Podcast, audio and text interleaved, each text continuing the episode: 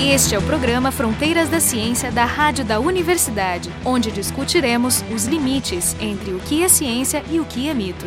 No programa de hoje, nós vamos conversar com o professor Dr. Ivan Esquerdo, que está aqui no Pontifícia Universidade Católica do Rio Grande do Sul, nós estamos aqui com a Carolina Brito, do Instituto de Física, e eu, Jorge Kilf, do Departamento de Biofísica do IB. É uma grande emoção porque o professor Ivan Esquerdo é o meu mestre, foi o meu orientador, é a pessoa mais influente da minha formação, trabalhamos na mesma área faz mais de 30 anos. Mais de 30 anos? 32 anos que comecei a trabalhar Meu com o senhor. Éramos criança? É, todos. É. Bom, eu continuo sendo, mas enfim, acho que o senhor também, né? Porque Eu talvez também. sim. no espírito é o que tem que ser, né? Bom, Ivan Esquerdo, ele é médico formado pela Universidade de Buenos Aires em 1961, doutor em farmacologia em 62, 63, né?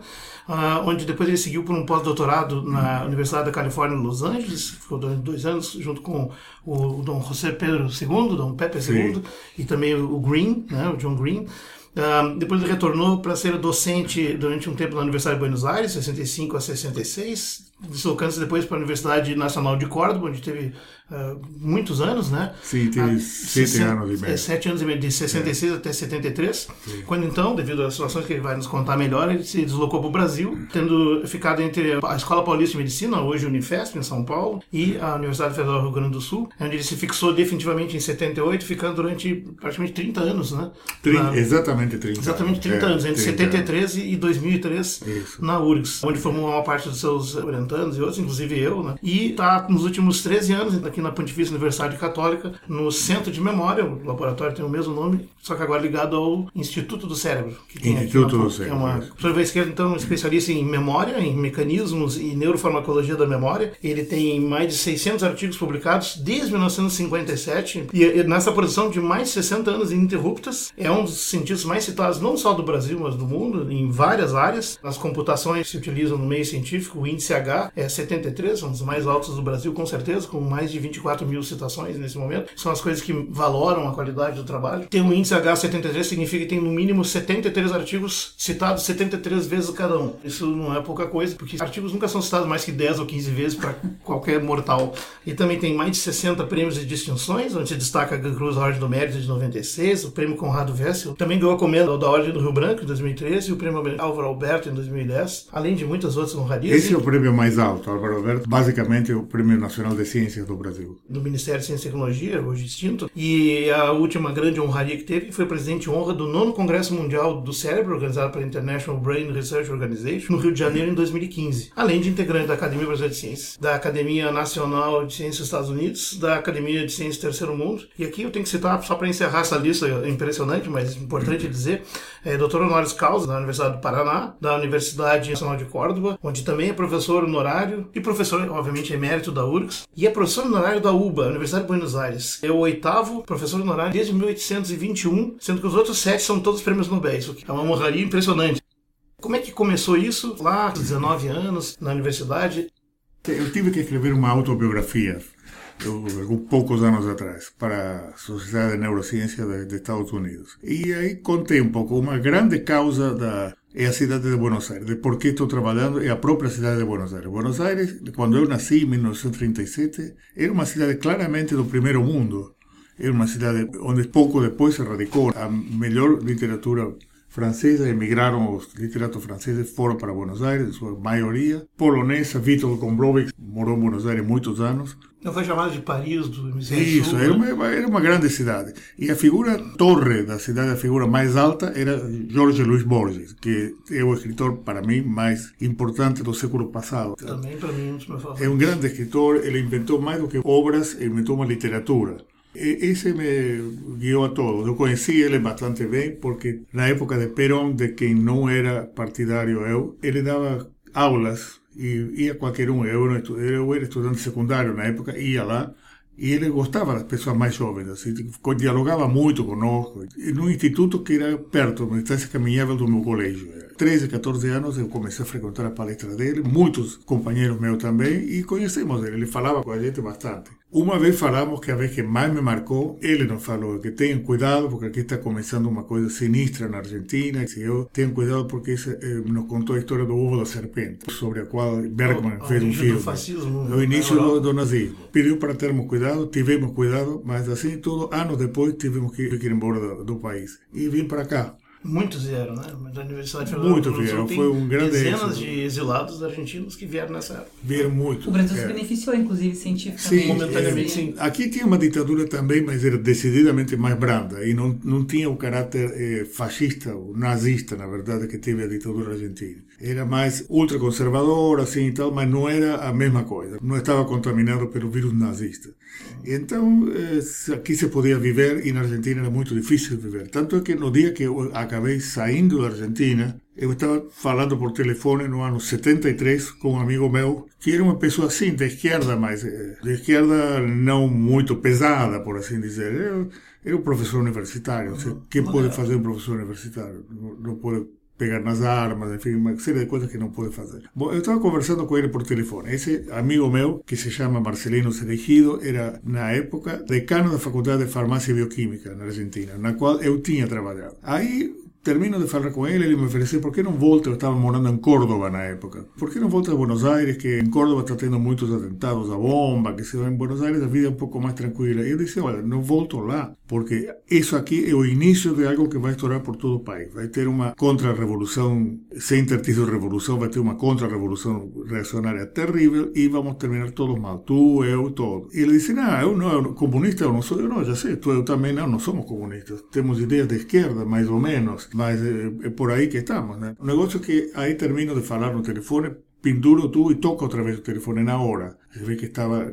Aí uma voz que no seu momento me resultou profundamente desagradável disse: Se continua falando com bolchevique como este, vamos te liquidar a ti e a toda a tua família. Deixei o o telefone aí e me fui surpreendentemente caminhando calmo, mas não estava calmo, claro. Tinha me ameaçado a mim e a toda a minha família. Chego na cozinha, estava Ivone sentada aí, minha mulher, que é daqui, eh, gaúcha, esse é o motivo que viemos aqui, principalmente. E disse, bom, então vamos ter que ir embora. Estavam falando assim, parece mentira, ou naturalmente que estávamos falando. Era Que ano era isso?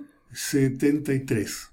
Era quando começava Apertar o cerco na Argentina. a catar... É, Começou a ditadura no Uruguai, foi uma época do, da Foi, Operação Condor. Começou a apertar em todo Na. Argentina, quem mandava na época era a mulher do Perón e teoricamente também Perón, mas não era. Na quem mandava lá era López Rega, que era um nazista maluco. Era bruxo, era, acreditava nas artes ocultas. Né? Negócio que tinha uma organização que se chama AAA, Tríplice A, que era a Associação Anticomunista Argentina. N- Não vimos outra solução que ir embora. Ir embora onde? Bom, a fa- a Ivone tinha família aqui em Porto Alegre, a Porto Alegre. Vamos para Porto Alegre. No final vinimos de Porto Alegre, depois passei para São Paulo, para a Unifesp, como tu falou, onde me dei muito bem. Era um lugar magnífico para trabalhar. Mas São Paulo é São Paulo, Porto Alegre é menor. E em Porto Alegre tínhamos amigos da época. Eram amigos que eu herdei da minha mulher, que era de Porto Alegre, e fomos fazendo rapidamente amigos. A forma de viver em Rio Grande do Sul é mais parecida com a da Argentina, da época, pelo menos, que com São Paulo, da época. Então, daí nos demos bem, porque eu queria ficar. Então, saímos de lá, fomos para São Paulo dois anos e pouco, e aí apareceu um aluno meu de pós-graduação, que estava fazendo pós-graduação lá, que se chama Diogo Souza, hoje um dos meus melhores amigos, estava vinculado a URGS na época. Ele me convidou para vir. Me convidou para vir. Pero simplesmente perguntou de todas as cidades que tu moraste até agora, que eram na verdade três: Buenos Aires, Los Angeles, onde passei uma minha época de postdoc, e depois eh, São Paulo. Qual é a que tu mais gostaria para morar? Digo, pensando assim friamente, creio que Porto Alegre, pelo tamanho. Aí disse, bom, então venha a Porto Alegre. Aí me convidou na hora, ele arranjou as coisas para que em Porto Alegre fosse contratado, fui contratado lá, passei para Porto Alegre e aí fiquei até agora. 44 anos. Na época não se podia contratar professor estrangeiro, nós tínhamos nossas restrições É. militares, também o senhor teve que Sim. fazer a cidadania, né? Não, a cidadania eh, podia contratar, sim, mas era como visitante. Sim, era Agora, eu queria ser, eh, era da casa, eu não queria ser visitante, queria ser professor real. E aí sim, não me custou nada virar cidadão brasileiro, porque eu já era de casa. Nesse momento, 73, eu tinha mais laços com o Brasil que com a Argentina, Claro, claramente. Tava Já morando- tinha mais laços, então. Já tinha, porque tinha ido lá, eh, aí me acolheram muito bem todas as pessoas com as quais eu conversei, que eram muitíssimas. Fiz amigos novos, muito bons, todos duram até hoje. E, tá, e gostei, né? E a minha mulher era de lá, nada menos. O, o meu filho, na época, se adaptaram imediatamente bem. Mas, no ponto de vista científico, o Brasil já tinha um cena, uma cena científica interessante? Eh, não, Bem diferente da bem, Argentina. bem, tinha muito menos. A Argentina começou muito antes. A cena científica na Argentina começou com Bernardo Usai, se formou em 1919, ou seja, começou aí. E depois foi prêmio Nobel, depois houve vários prêmios Nobel na Argentina. E no Brasil não tinha nada disso. No Brasil tinha. O Brasil ainda não tem nenhum prêmio Nobel, né? Não. Nos dias de hoje, então. Não, não tem. Bom, Embora tenham passado por aqui alguns com o Medauer, né? Nasceu e foi embora lá, aos 15 Filho de anos foi embora. É de uma dessas tantas famílias inglesas que vivem aqui, que são, na verdade, são ingleses e continuam sendo, né? Nesse período, senhor, quando veio para o Brasil, já nos anos 70, era uma época complicada. Aqui no... Era uma época O senhor também teve complicada. algumas Mas dificuldades políticas ou ficou mais tranquilo? Fiquei muito mais tranquilo, porque aqui tinha uma coisa, na época se falava e estava sendo feita uma tal de abertura eh, lenta e Ah, gradual. o senhor já pegou a abertura. Eu né? peguei a abertura, eu cheguei aqui no meio da abertura, tinha começado. Era uma abertura, as duas coisas, era lenta e era gradual, mas era uma abertura. Na Argentina estava tendo um fechamento. Não era bom ser militante nem jornalista, Não, mas não, cientista não. pelo menos estava... Cientista estava livre de... É, Alguns, né? Porque teve alguns... Alguns, mas a perseguição que tinha terminado já, na verdade. Então, o Brasil, nessa época, professor universitário, ainda dava para andar livre. Então, você teve então várias experiências. Na Argentina mesmo, já começou trabalhando em investigação científica em Com jovem. 19 É, anos. é. né? O SAI me chamou para conversar. O SAI era o prêmio Nobel nesse momento de fisiologia.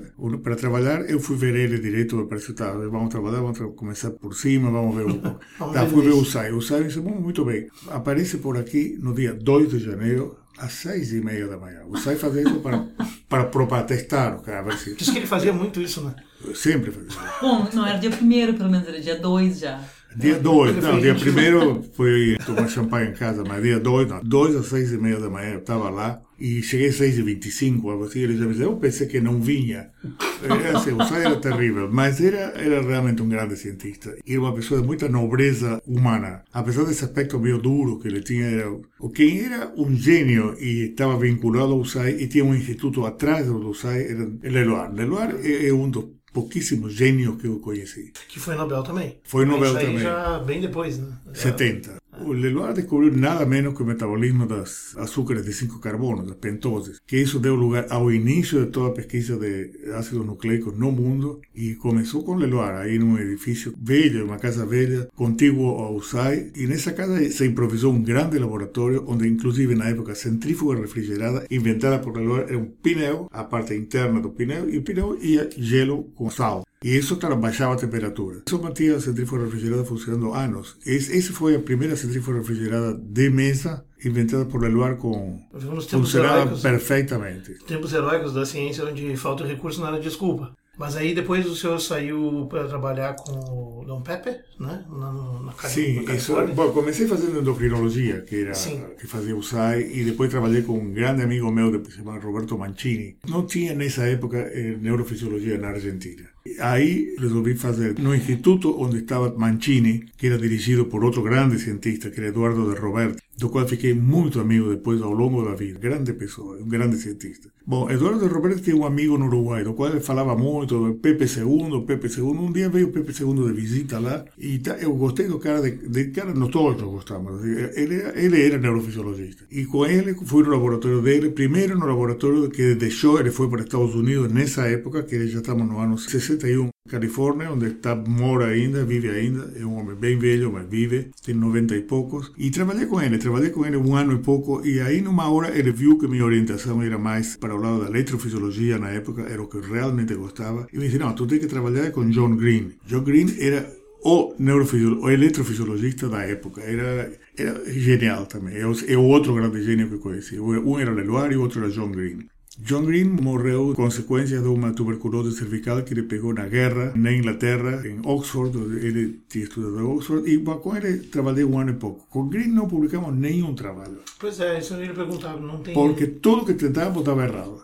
Esse é experimentos que vocês esbarravam com um fenômeno que hoje é extremamente importante na neurociência, mas que na época era um Não, estorvo. na época era desconhecida. E era um estorvo, né? Que era a potenciação de longa de longa duração. gente- Era ruído. Como assim? Que esse Não, negócio então, que tira? Faz um aumentou o potencial, que será isso? fenômeno. Isso é um aspecto interessante, né? Porque vocês estavam trabalhando, então é uma, é coisa curiosa da ciência, que às vezes tem umas hipóteses, elas não dão certo. Estava na tua frente, mas a gente achava que isso, não, está aumentando, deve ser porque está caindo a anestesia, está diminuindo, deve ser por isso. Não sabíamos por que era. E era porque se estimulava repetidamente uma via aferente ao hipocampo, a resposta a essa via aumentava. Aumentava o número de neurônios que se recrutavam e aumentava a altura dos potenciais que esses neurônios geravam na sinapse. Isso hoje sabemos que a base de muitas formas de memória se guarda na forma de potenciação de longa duração ou de depressão de longa duração, que é uma variante que eletrofisiologicamente é o oposto, mas é, do ponto de vista de mecanismos é basicamente muito parecido. E aí depois na volta. Aí o que montei rapidamente foi um bom laboratório de eletrofisiologia. Tive o apoio do conselho de pesquisa de lá e do próprio USAI outra vez. Se plantou na minha frente e me, me ajudou aí a conseguir uma verba que foi fundamental. Criamos um laboratório de neurofisiologia que foi continuado depois por Alicia Merlo, que ainda trabalha. Programamos muito juntos. E depois temos uma linha paralela aos dois, Alicia e eu, que era de farmacologia de memória. Então, aí fizemos muitas coisas importantes. Ao longo do tempo, creio que as coisas que fizemos em farmacologia, em psicofarmacologia, eram mais valiosas, foram mais importantes, foram mais populares, pelo menos mais citadas, que as de eletrofisiologia. Mas eu me diverti com as duas. E nesse momento você definiu o assunto memória como digamos, o seu tema? Sim, aí na, na minha volta à Argentina, de, voltei de UCLA, onde tinha estado Universidade de Califórnia em Los Angeles em 64 e já já vinha trabalhando em memória com segundo ah, e com Green ah, tá. lá e aí eu digo não este meu futuro está nisto aqui eu quero fazer isto o resto da vida e aí comecei a trabalhar em memória e daí segui até agora Deixa eu fazer uma pergunta leiga. Nesse momento da, que o senhor então volta para a Argentina e, e, começa, quer dizer, continua o processo com trabalho com memória, o que, que se sabia na época, basicamente, sobre Muito os processos menos. Bio, biológicos envolvidos na é, Bom, tinha tido, já tinha tido estudos importantes. Por exemplo, Pavlov, em São Petersburgo, na época, ele realmente tinha sentado a base do reflexo condicionado. Ele demonstrou a existência dele, que era a forma de aprendizado e, portanto, de memória que ele fez conhecer ao mundo. E isso, isso já se sabia na época. Isso era coisa de Pavlov. Começou, na verdade, no final do século XIX e continuou nos primeiros anos do século XX. Pavlov que demonstrou que se um estímulo que não, não causa uma grande resposta é associado com outro estímulo que sim causa uma grande resposta, o primeiro dos dois tende a provocar essa resposta. Por exemplo, ele dava para apresentar alimento para o cachorro, carne. O cachorro salivava. Ele media o número de gotas de saliva que saíam da boca do animal e tudo isso. Aí apresentava uma campainha antes da, da carne. E aí o animal começava a salivar em resposta à campainha. Isso é um reflexo condicionado. Sua resposta está condicionada pela associação com outro estímulo. Uhum. E esse era o grande paradigma da época, né? O é o grande paradigma. Ainda, clássico, chamado. É, clássico. Instrumental é quando a resposta é utilizada como para ganhar uma recompensa, para ganhar a carne, por exemplo, se o animal se mexe, vamos dar carne, se não, não. Ou para evitar um problema, por exemplo, se o animal não desce desta plataforma, vou dar um choque nas patas. Para evitar o choque, o animal fica sem descer da plataforma. Essa que acabo de descrever é a forma mais habitual de, de estudar memória, na verdade, desde de não descer de uma plataforma porque recebe um choque, desde ou não passar para outro compartimento. Isso chama esquiva, porque o animal esquiva a, o choque. O choque tem que ser suave, na verdade, porque se é muito forte causa outro tipo de resposta. Trauma. Mas isso aí, essa, essa descrição é bastante, digamos assim, entre aspas, macroscópica, né? Um estudo que tu fazes de sim. maneira... E psicológico, né? Psicobiológico. Então... Psicobiológico, sim. É, os mecanismos neuroquímicos dos neurônios. Isso veio depois. depois. Isso começou, na verdade, quando se descobriu que tem uma fase posterior ao momento que o animal adquire uma resposta, na qual isso que ele aprendeu se consolida e forma uma memória. A fase essa de formação da memória, que foi descoberta, na verdade, por um amigo comum de Jorge e meu, que se chama Jim McGaw, que vive também ainda, tem 86 anos e está bem ativo. É uma atividade de longevos, esta, por isso vale, vale a pena continuar aí. Né? Tanto que o Jim McGaw é literalmente o pai na, na farmacologia da memória da moderna, memória, porque é. ele inventou o paradigma experimental, claro. que é um problema. Até ele pegar e inverter a ordem do experimento lá, se achava impossível estudar memória e se criticava muito. Sim, você não conseguia publicar artigos de farmacologia. Não. E aí depois ele diz, não, é só injetar droga depois de treinar, que aí tu não vai poluir claro. com as coisas que acontecem durante o aprendizagem. A gente treina um animal e depois que ele foi treinado, quando ele está construindo a memória, a gente ou dá um eletrochoque, por exemplo, o animal esquece tudo que tinha aprendido antes, ou dá uma droga que pode aumentar ou desfavorecer a, a memória. Então, a fixação da memória. A fixação. E a fixação é feita depois que o animal já aprendeu. Algo bole na cabeça dele, no qual ele vai formando uma memória. E isso aí se chama consolidação da memória e foi a grande descoberta do Magó. E praticamente há neuropsicologia se baseou nisso aí e a psicofarmacologia também, na forma de melhorar ou piorar a memória depois que ela foi adquirida, quando ela está se consolidando. Mas existem três tipos de memória, né? não sei se... Existem é... muitos tipos de memória. É, depende da classificação, tem por tempo, por conteúdo, natureza, né? Tu está pensando na memória de trabalho, por exemplo? É, a memória, tem, a tem a memória de longo prazo, memória de curto prazo Sim. memória, a, memória de trabalho. Né? Sim, a de trabalho é a de mais curto prazo, de, provavelmente basicamente online. Na, na hora que o animal está começando a, a descobrir que está fazendo uma tarefa, de algo tá aí, aparece a memória de trabalho. Não tem nenhum vazamento bioquímico é conhecido. Por exemplo, eu, que tava, a terceira palavra da minha frase anterior. Essa esteve na cabeça de vocês e na minha um tempo suficiente para acertar com outros e formar uma memória. Agora nos lembramos de que estivemos falando dois minutos atrás ou dez minutos ah, atrás. Mas no momento, não. No momento, essa, essa memória é fugaz e é a memória de trabalho.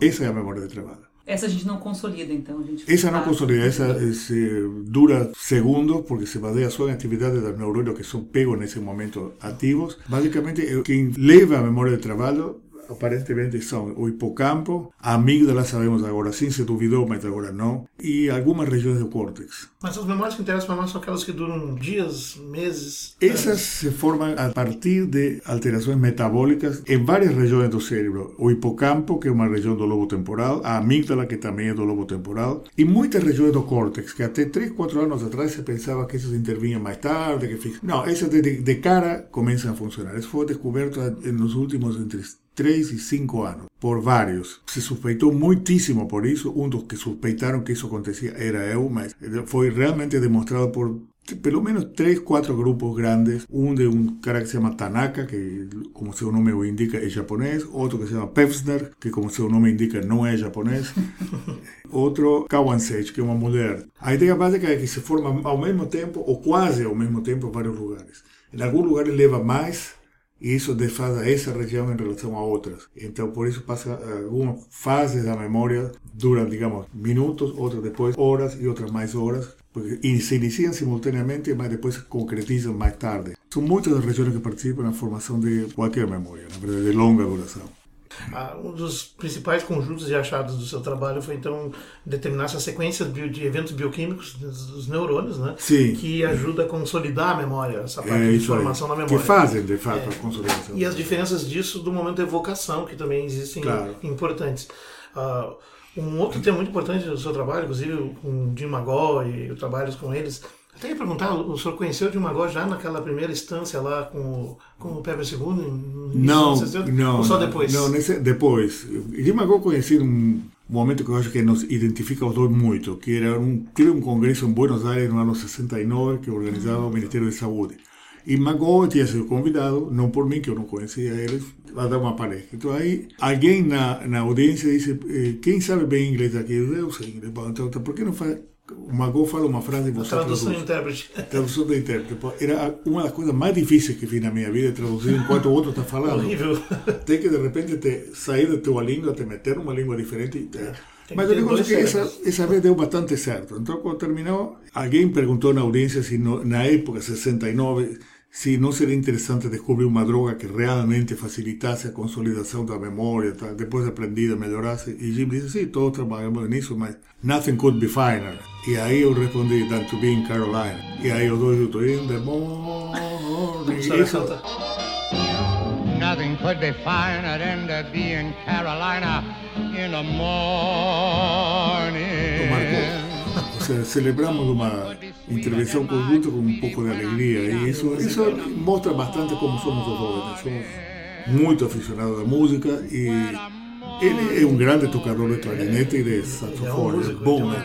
Bom, tem duas bandas nesse período, uma coisa que ele e o senhor também trabalham muito são os moduladores da memória. Moduladores da memória. É, só que, que aí vem só os de estresse, como a CTH, vasopressina, adrenalina. Adrenalina, né? é. Mas depois tem uma importante contribuição, que aí o senhor tem uma intervenção, porque foi a época que eu estava começando até, uh, o senhor estava já no, no apogeu disso, do, dos opioides endógenos, né? especialmente Sim. a beta-endorfina, que ela é relacionada com dor, normalmente, modulação da dor é um opioide Sim. É um anestésico endógeno, que tu tem, quando tu tem uma situação de estresse. Não sentir dor é bom quando tu tem que fugir de, de um predador, né? Mas ele também tem uma função que não é a modulação da dor. Não, ele se incorpora à, à informação recentemente adquirida instalando uma coisa que se conhece como dependência de Estado, que é um fenômeno muito interessante. A dependência de Estado quando o indivíduo, o animal ou pessoa adquire uma memória ou consolida uma memória, mas na verdade depois vimos que na consolidação que isso se exerce, é, sob a influência de alguma droga ou de algum estado. Por exemplo, num momento de grande tristeza, aprende uma determinada coisa e depois, em cada momento que a gente volta a sentir aquela tristeza, vai evocar, a, a memória fica dependente disso. Foi descrita por primeira vez, eu gosto de contar, no ano 1931 por Charlie Chaplin, num filme. Luzes, Luzes da Cidade. É Luzes da Cidade, ele era, eh, como sempre, um vagabundo que andava pela rua, que e aparece aí no, no filme Milionário, com chapéu copa e tudo isso. Todo. Tá, e o milionário estava bêbado. E o milionário conhece o Carlitos bêbado e se abraça, gosta dele. Então, o cara passa a interpretar Carlitos como alguém que durante a bebedeira era um grande amigo. Então ele leva o Carlitos para casa, que se eu, e o cara dorme lá e no dia seguinte acorda o milionário, quem é esse? Vagabundo, aí todo mal vestido. Assim, ah, isso, ah, vai embora. Não é. O Carlitos era o amigo quando bêbado. Sem estar bêbado, o milionário não reconhecia Carlitos como amigo, era mais um. Isso é dependência de Estado. Né? Isso é dependência de Estado. Uhum. É o álcool é uma das drogas que produz é, esse efeito. É. Hormônios de estresse, vários deles produzem, né? E vários, esses opioides. Os opioides também. O que levou a uma descoberta que é talvez uma das mais citadas. É um dos mais citados, mas não é o mais citado é um que publicava numa revista não tão poderosa, assim, Neurobiology Learning and Memory. Mas importantíssimo. É, é a revista na área, talvez a mais Sim. lida, a mais importante. Editada pelo Magó durante muitos anos. Editada numa época por Magó, agora já por já, já cinco ou seis editores Lembrando que a dependência está endógena, ou seja, esse sistema claro, pode ser feito internamente. Isso é um claro, achado importantíssimo. O animal, no momento que aprende, libera beta-endorfina num lugar do cérebro, e aí cada vez que libera beta-endorfina, que é quando ele enfrenta uma novidade, basicamente, ele vai lembrar daquela coisa muito bem. Mas e assim, se fizer os highlights, os grandes pontos da, da, da, sua carreira científica, depois esse trabalho da memória de curto e longo prazo. Esse foi, talvez, eu acho, um dos dois ou três grandes achados meus. Esse foi da Nature. Esse da Nature. É. Você acreditava que a memória de curto prazo era uma etapa antes do longo, né? Sim, você pensou sempre. Isso, até que vimos que não era. Eram dois processos paralelos. Duas formas diferentes. Por exemplo, como demonstramos isso? Treinamos o animal numa coisa simples, aquilo de não entrar num lugar porque recebeu um choque, ou não descer de uma plataforma. E depois disso injetamos droga para afetar o período de consolidação dele. Algumas das drogas modificavam a resposta se esta era requerida do animal ou uma hora uma hora e meia depois. E outras só se o animal era testado um dia ou mais depois. Então vimos que tinha duas formas de memória, pelo menos. Uma que era liquidável ou melhorável logo depois de aprendida e outra que só era com a droga dada ao mesmo tempo, imediatamente depois do treino, era melhorável quando era evocada mais tarde, um dia ou dois mais.